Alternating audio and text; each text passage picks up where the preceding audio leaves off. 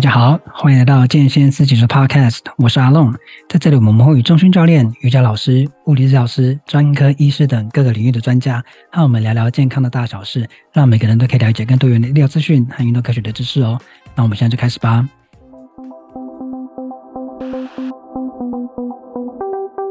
好，我每一集这个开头都想要念得很清楚，那每次然后会念越念越快，变成一个 rapper 的状态，但这是我下次会再加油。好，又过了一周，各位，时光匆匆啊，不知不觉我们又来到跟建宏聊天的时间，聊什么？聊时间管理。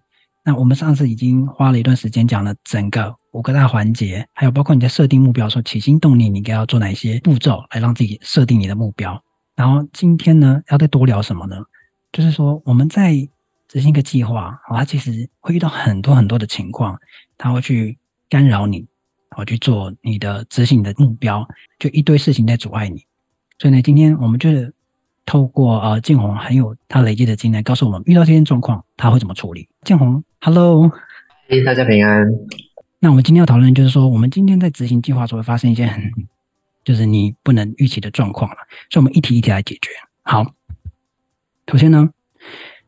人算不如天算，那突然意意外来袭啊，比如说哦，我们前面其实有一讲到，就是说健身房突然关门，或者倒闭，你身体不舒服，或是那个健房健身房里面有你不想看到的人，有你的前任，有你的仇家，然后你就觉得，哎，我不想做这件事情，要做这件事情要付出的代价实在太大了，我想拒绝他。那这个时候，这时候呢，建宏我们应该怎么办？你有遇过这样的经验吗？我想一下哦，我觉得当然，比如说健身房突然。因为消毒的关系，他他要休息，当然啦、啊。那身体不舒服，那个是以刚刚你提到身体不舒服，那就是你突然生病嘛。那那些都算是你没有办法控制的因素。嗯，那所以你你的计划如果是中断的话，你可以预期说你什么时候要什么时候要继续。比如说你是不是举例来说，好了，我可能运动的时候会受伤啊。比如说你重重量训练的过程不小心。哦，因为动作没有做对，所以导致你讲夸张一点，椎间盘突出好了。有时候这个不能小看，因为其实很多人不知道说自己在做深蹲或者是做髋关节屈曲的动作的时候，他的脊椎没有在中立的位置，很有可能因为负重过大，为姿势不正确，导致他的椎间盘有突出的状况。它其实会伤害到你的嗯，就是神经系统或者是哦等等的这些东西，会让你的平常的生活中就很不舒服。那这种情况，你就需要休息，你不能说啊，椎间盘突出了，我还要硬做，这就很，这不是这不是自找死路吗？你看能继续做的，我就我就我很佩服你啊，靠谱死才怪。其实我觉得很多人他们好像，我相信有一些人其实他们并不知道自己椎间盘有轻微的突出，所以他们可能会继续做。嗯、那我我现在讲的当然是你已经已经不舒服，而且你意识到你需要就医的情况。那当然你你的计划是因为这种。某种程度上，我觉得他如果说你是因为姿势不当所导致的椎间盘突出，这其实不算是预非控制性的因素，它其实是可控制性的因素，是因为你的啊、呃、动作不当所导致的，对不对？那不管怎么样，现在你的现实是，如果你身体就是已经不舒服了，你当然就是要暂停啊，直到医生说你可以了，你才会继续。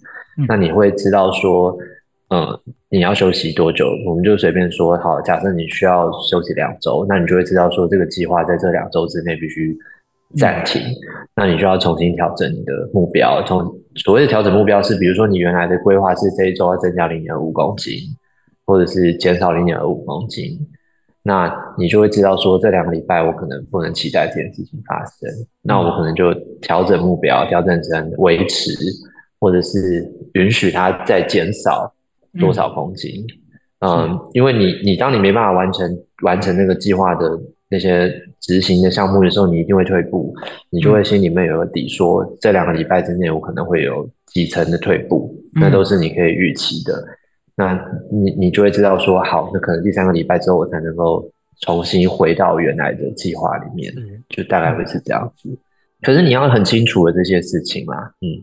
嗯，它其实也很很像一个待办事项，就是哎，事情有突发状况了，代办事项进来了，所以你要知道自己的情况是什么，然后哎，我觉得可能会退步，然后或者是我要维持，就是你还是有事情要做，不是说实际上就是讲讲直接点，它其实就是那个五个环节里面的一个小总结出现了，因为你的阻碍出现了，那那我讲的是你身体不舒服，或者是健身房呃突然突然消毒或者是关门。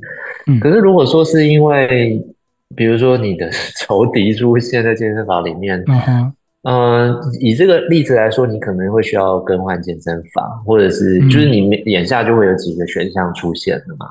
通常我也会把它写下来，就就是说我可以方便自己思考，因为我会知道每个选项我可能会有什么出入。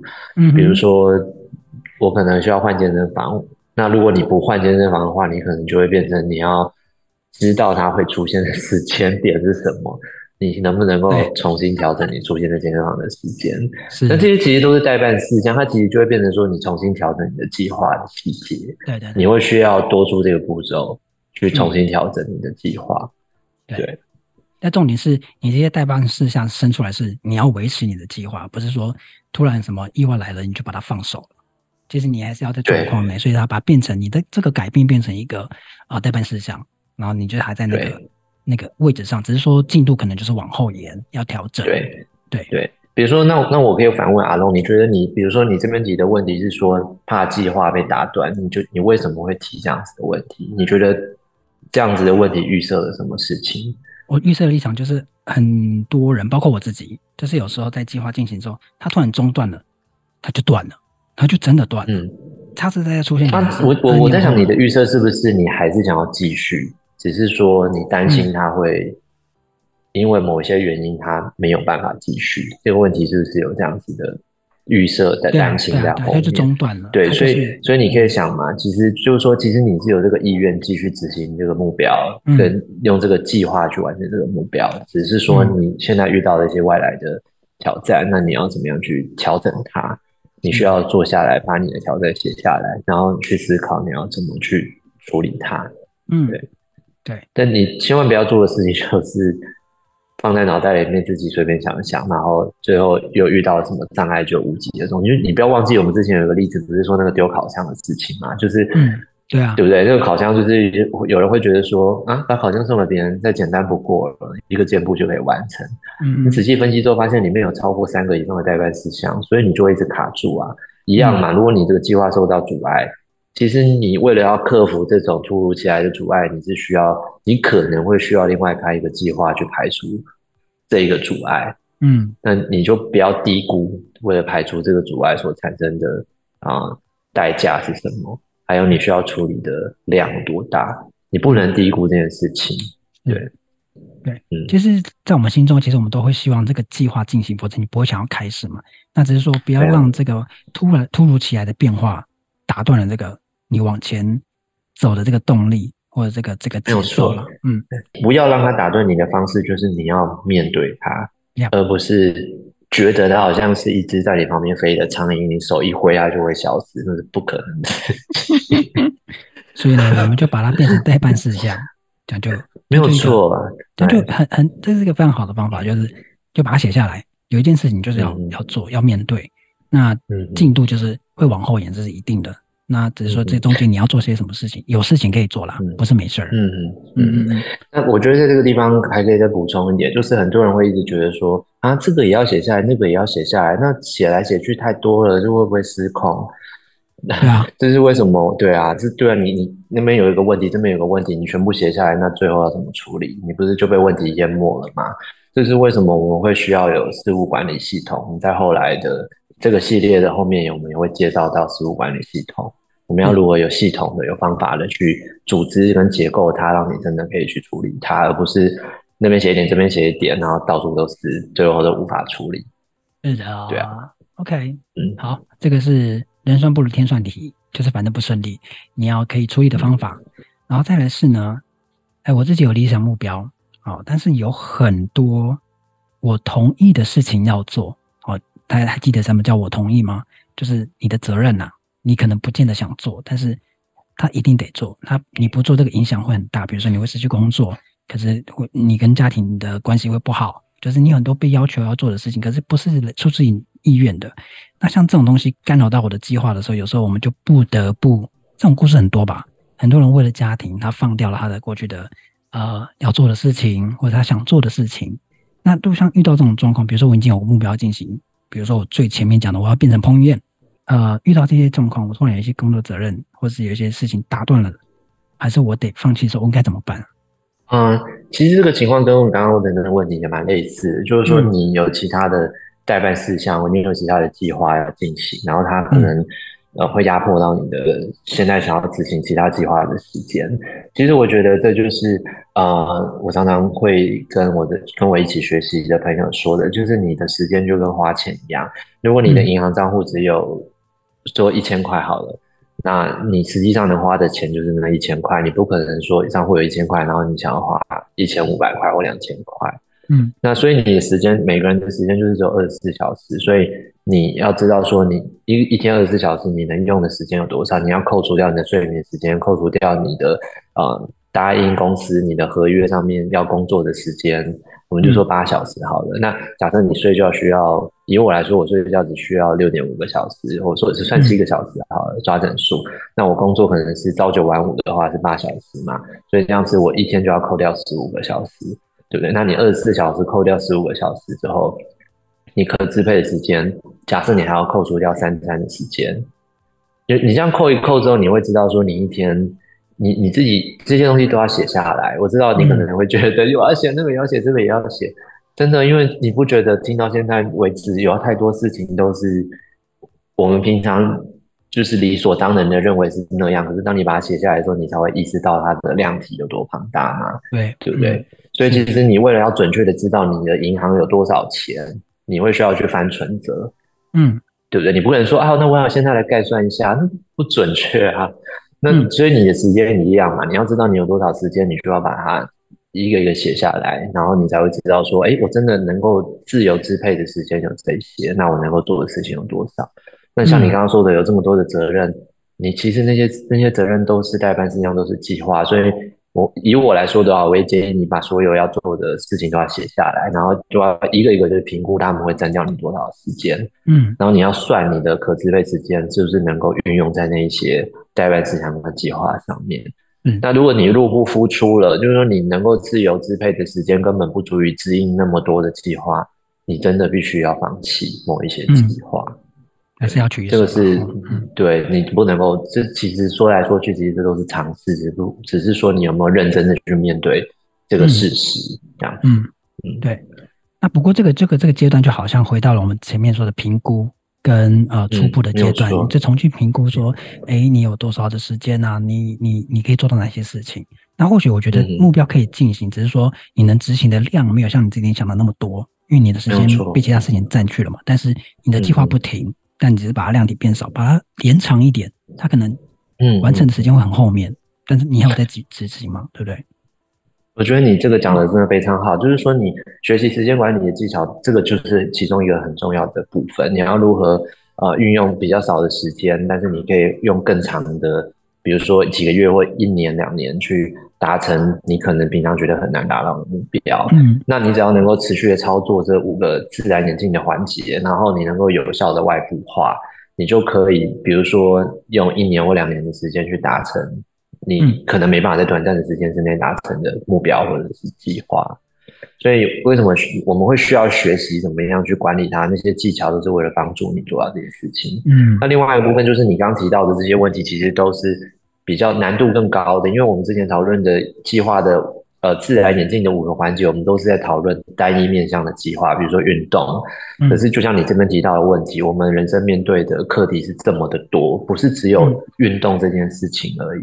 所以当这些课题一起来到我们的面前的时候，我们要怎么样去去操纵它，怎么样去管理它？真这个才是挑战的真正挑战的开始。那再来呢？接下来这个问题，我想一起问哈。这个是我常常在面对的状况，就是第一个，我发现我不停的在重复规划，规划我的计划，然后不断的修改，不断的修改，但是都还没开始做。但是要做之前，又发现，哎呀，我好像又要有些事情没有注意到，又在规划，然后就是不知道什么时候开开始执行。每次要到执行的时候，又又在规划。那或者是另外一个状态，也就是第二题，就是。我是边执行边更改我的计划，就是一直在进行啊，但是就一直修改改改改改，时间改，事情改，事代办事项改改改改改改，改到后面就会出现到很需要那个指南针，告诉我现在在哪里，或者是我是不是已经 离开我的计划了，我都不知道。好，那举例的话呢，就是我举我大学念书的例子啊，每次那边自我揭露，就是呢，呃，我大学，比如说我期中考要到了嘛，我不知道各位你还是学子的话，你们这个经验？就是啊，比如说我一个月后要段考，啊，要期中考了，你就是我这个这个礼拜先念三章，下个礼拜念三章，再下个礼拜再念三章，然后到期中考时刚好我念完了，又可以复习一遍。但是实际情况是什么？时间到了。啊，我这礼拜没有时间念，我这礼拜怎么有社团？这礼拜要什么系队然啊？什么一堆事情？然后呢，到下礼拜，好，那我这礼拜念五章好了。那下礼拜念五章，这样，诶，我又可以 OK 了。就是这个是到了下个礼拜，你又同进行同样的事情。到了你那时候再修改计划说，我下个礼拜点念念十章，应该 OK 了。时间每天念书应该来得及。你就是这样，然后一直到期中考前，你就开始挑夜灯念完所有的章节，或者很囫囵吞枣的就把它念完。我觉得这种情况其实是蛮常见在我们的生活中的。不要说别人，其实我自己也在某些计划上面会遇到这种状况。那我觉得其实它有非常高的几率是我们刚刚提到的一个计划自然演进的五个环节里面，你在厘清的部分其实是没有做好的。因为我们之前有讲说，你设定一个啊、呃、待办事项或一个小目标，它要求的清晰程度，它要求的标准是有两个条件。清楚明晰跟具体可行，嗯、那往我们往往没有办法去开始执行它，是因为我们遇到了一个不清楚明晰而且不具体可行的待办事项。我们需要想一下，嗯、或者它的挑战太高，我们想要逃避它，嗯、我们就会我们就会不想去做。哦、那如果说以刚刚你说三张却没办法开始，哦，那如果那种情况是因为你遇到太多的外来的。突如其来的代办事项，你需要的是去解决那个突如其来的代办事项。嗯、那如果不是因为像我们刚刚有提到的嘛，比如说健身房关门，然后比你读书来说，很有可能是你。可能家人生突然突发疾病，让你没办法去执行，可是这就非战之罪啊！因为你的家人出事，你能够不管他，然后去念那三章吗？这就有点荒谬嘛。对，所以这个就非战之罪，然后你可以重新调整你的计划。可是如果不是这样，你是因为在找理由去逃避执行它，你要去问的是，你是不是在设定待办事项的时候有问题，让你没有办法看到这个待办事项就马上去做。嗯，这是有可能的嘛？啊，比如说你这个例子有点像是一周运动三天，跟我现在代办事项已经具体到我今天礼拜一我就是要做胸推啊、呃，杠铃胸推啊、呃，一组十下做五组，这种清晰的程度是你可以马上去做的。那一周运动三天就要怎么做？做什么？不知道。对，所以你你你运你你刚刚的例子是说一个礼拜读三章，你却没办法开始做。那个时候我会问我自己，我问你说。你为什么不愿意做？是不是还不够清楚？嗯啊、呃，有可能是不够清楚。比如说，可能你心里面最深处知道说这三章的难度超高，所以即便是听起来做三章，嗯、实际上在你的心里面是把它认知成三十章，所以你一直想要逃避它，这是有可能的。嗯，嗯那我觉得有一个解决的方法，就是除了你问你自己到底发生什么事情。当然，你如果没有外部化，你是很难去察觉到这件事情的，因为类似的事情太多了。你在是同时会发生类似的事情超多。那呃，有一个比较快的解决它的方式，就是再把它打更碎。比如说，嗯、呃，一个礼拜就先读一章，也也许一个礼拜先从第一章开始读的话，会加速。因为一旦你开始做某件事情的时候，你执行它的阻力就会自动的下降。这是一种，这是一种可以做的方式。那总比你拖过。一一周又一周，最后什么都没有还要好。嗯，对，这就是用直接去做它，呃，可能会是一个加速它的方式。就是把难度先降低，比如说我这一周先读一章，下礼拜可以读到两章，再下礼拜读三章，然后后面可能就可以开始越读越多，或者到一个亮点去维持它，最后我可能就把它念完了。对，但是我也会告诉我自己说，对，但是我也会提醒我自己说，不要太期待我下礼拜就可以就是念到三章哦，因为我需要去做，我才会知道到底真正的问题是什么，我我再来去克服它。所以我会保持警戒，这个承诺的管理我会保持警戒，就是我们会一直不断的有一个小小总结、小总结、小总结，确保我的承诺可以可以有很好的品质。然后可以找到克服他的问题的方法，所以我我会保持警觉，然后就是保持警戒这件事回答了我下一个要问的问题，就是我边执行边更改，就是要一边执行一边改原本的计划，那个就是也是读书的例子，就是说，哎，我这个礼拜本来读三章，就发现，哎，我只念一章，我只念了一章，然后下礼拜，然后那我念呃五章，把它补回来。就后来下礼拜我只念两章，然后后面就一直累积累积累积，就一直改一直改一直改，然后一直跟不上，一直跟不上，最后你你还是挑灯夜读去面对你的期中考。其实我觉得说，计划一边执行一边修改的情况是再平常不过的了。我觉得我们应该要把它当做是是常态，嗯、我们不能把计划当做是做了写好了之后它就呃固定不变，它就变成黄金定律不能修改。没有，嗯、我觉得易经上面讲的一句话非常的值得大家参考，就是穷则变，变则通，通则久。你的目，你你做这些规划的目标，都是为了要让你的计划可以切实的执行，为了让你的目标可以达成。嗯、你当然就是要穷尽一切的手段，你当然就是要按照实际的情况去重新调整你的计划，而不是坚持死守你当初自己天马行空想好的那套计划。因为我们是在跟现实相处，我们要按照现实的情况去去调整我们的步调，我们才有办法让目标真实的能够达成。嗯嗯。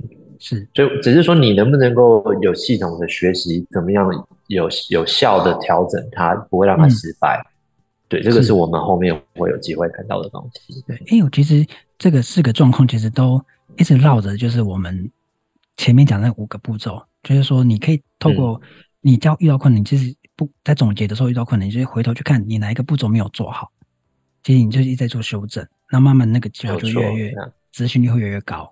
就跟你怎么规划的，它怎么被执行，嗯，那你就会对。其实就是我，对。啊，这其实就是大家如果有兴趣就可以去查，有些书在介绍 PDCA 或者是什么 OKR，其实这些的原则都是相通的，就是你设定目标，然后你找到方法，然后你去执行，看看有没有问题，然后重点是你遇到什么问题，你才能够记录下来，你才能够去克服它，没有错，然后再重新修正，然后再继续执行，就是它就是一直这样的循环。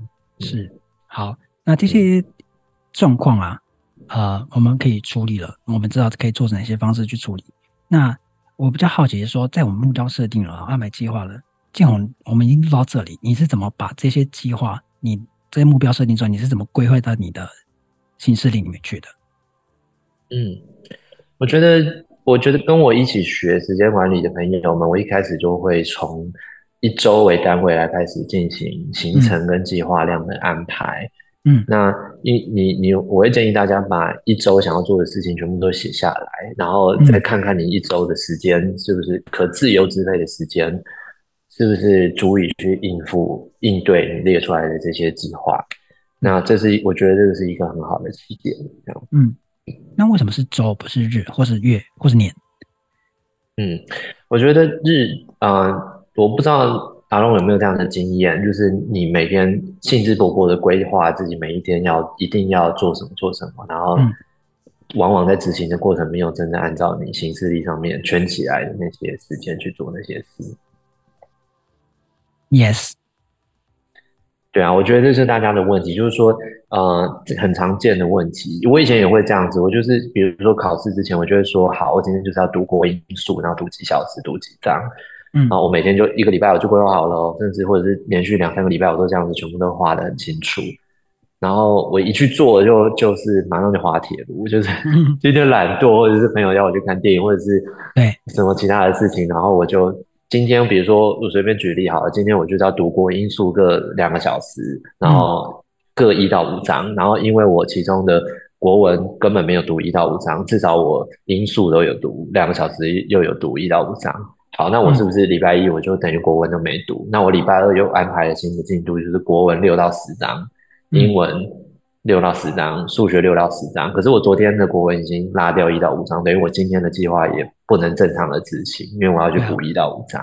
嗯、好，然后到第三天，因为每一天都有这种拉掉的东西嘛，所以到第三天你就慢慢的觉得，嗯，这个计划表现不可行哎、欸，因为有好多拉掉的东西。对，所以为什么我们用周而不是用日？就是说。我们不要把计划绑在特定的日期上面，嗯，因为你每一天都会应对很多突如其来的事情，嗯，那所以你一定可支配的时间其实它是会变动的，所以你你每天都规定自己一定要做什么，一定要做完什么的话，你就会出现你刚刚那种今天没做好就会残余，然后导致明天的东西都被拖垮，最后第三天你就不想做了。是，那你一次写出一个礼拜你想要做完的计划跟待办事项。然后你在弹性分配到一周里面的时间的话，你会比较，哎，今天我没做，没有，今天我做，比如说一部分，至少我还知道说，我明天还有什么多余的时间，后天还有什么多余的时间可以再去补这个计划里面的哪一些代办事项，嗯、你会有弹性，你才不会说被拖垮之后你就不知道该怎么办。嗯，对。那这个是，我觉得这个是大家如果去查那个时间管理的一些呃 YouTube 或者书籍，他们会建建议你的方法。嗯对，大家可以去试试看，从周开始。嗯、那我觉得从日是最不理想，因为我刚刚已经说的说说这个例子，已经说的蛮清楚的。嗯，那其实日，我我们通常都不会从日开始教，因为你日其实是难度最高的。嗯、那通常我都是会教到年度、月度计划和年度计划，我才会回来再教日，因为日的对于一个人纪律的要求是极端的高，非常的高。嗯，那你通常没有办法理解到。从周开始为什么会特别有意义？是因为你至少会看到说你现在在做的事情，今天我在做的事情，在一周后我可以感，我可以看到什么样比较、嗯、呃忠诚的成果。我会觉得我今天做的事情是有意义的，是在为一个礼拜或两个礼拜以后的事情，或者是以某一个成果做准备。嗯，那如果你只是专注在一天的话，因为安排一天的时间。对于某些人来说是很容易，可是他很难在一天里面去做什么真的从长期的角度来看有意义的事情，因为会让我们觉得很有成就感的事情，往往都不会是一天就可以做完，那常常就是要花好几周。嗯、那你从周开始，你会知道说，哎，我这一周做了一些对这个大计划有意义的某一个部分了，我下一周继续做，嗯、可能我就会做完。嗯、对，它比较容易让人有成就感，让人有一种视野。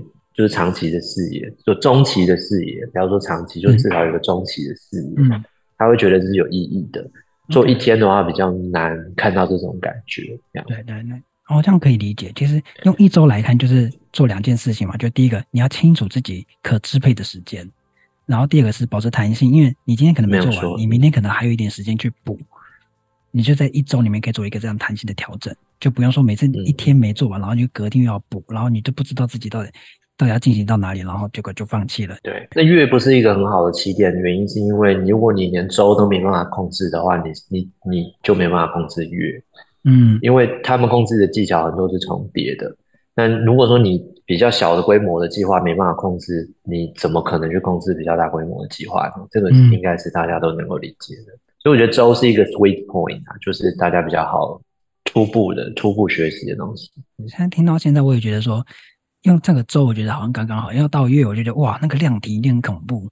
就是 他创造的挫折感是最大的，就期望越高，失望越大嘛。对，是，嗯，所以用周来是其实是蛮，大家可以很快去知道可以做哪些事情，然后可以有弹性，然后呃不会让自己失望的一个入门。相对来说，比较不会创造那么大失望跟挫折的方式。嗯、是，对，嗯。那其实日也很容易创造挫折哦。那、嗯、在我的经验里面，周是一个比较有平衡的、嗯、的的起点。对，嗯，好，那我们其实一直聊到这里了。那从设定目标啊，然后到五大环节，其实给大家一个参考。那今天这一集给大家知道是说，你可以从周来试验你这五个步骤跟你怎么设定目标。你可以先从周开始，不要从天。然后天其实听起来就很短，但它难度最高。那也不要从月，因为你月你把你的季度。展开是一个很惊人的一个量体，所以从周慢慢去建立，然后你比较熟练之后，那最好其实你可以请教建宏，那建宏有很多的经历可以告诉你，你在设定目标的时候有什么状况，其实都可以找建宏。你如果想要知道什么，可以留言告诉我们，我会帮你转给建宏，建宏会知道。OK，欢迎。所以这个也可以利用在你的运动的呃规划上啦，就是因为运动其实也是要很久的事情，它不是一天两天的事情，所以你可以用周周来变月变年，然后再变天。就慢慢去规划你的呃运动的计划，啊，再不会说你呃一周运动三天，然后结果一直没有去执行，因为你根本不清楚你的目标是什么，嗯、或者是你今天要运动一天，然后你明天不知道要不要运动，所以你用一天也不行。所以这个几个计划啊，这几个呃技巧跟概念就交给你，然后试试看用周开始去规划你的运动计划。对啊，你你举例来说好了，就是如果你用天的话，你今天就只是做了十组深，比如说十组深蹲，那又怎么样？你会觉得好像，哦，就五组深蹲嘛。那我说你今天就做完这个，你会觉得说，对对，我今天有运动。可是从长期的角度来说，对啊，就你就只是做了一天的深蹲。对，而且在有规划健身的人就看到你做这个，然后呢，那你其他不会来做吗？对对啊，对，嗯，对。所以，我们今天讲的这些东西，就是它其实是可以落实在生活中所有你需要做的事情，或者你想要做的事情。那可是它里面真的涉及到很多比较复杂，或者是精精密程度比较高的技巧。我们在后来在谈时间管理、事务管理系统的时候，我们会会有机会会再跟大家介绍更多的技巧。这样是好，那这些就啊给大家做参考了。虽然。希望今天的 podcast 对你有帮助喽。如果你喜欢这个频道，记得追踪我们。如果你有任何问题或想了解更多的主题，都可以到我们的脸书或 IG 私信让我们知道。相关的链接我都放在资讯栏里哦。那我们就下次见，我是阿龙，拜拜，大家再见。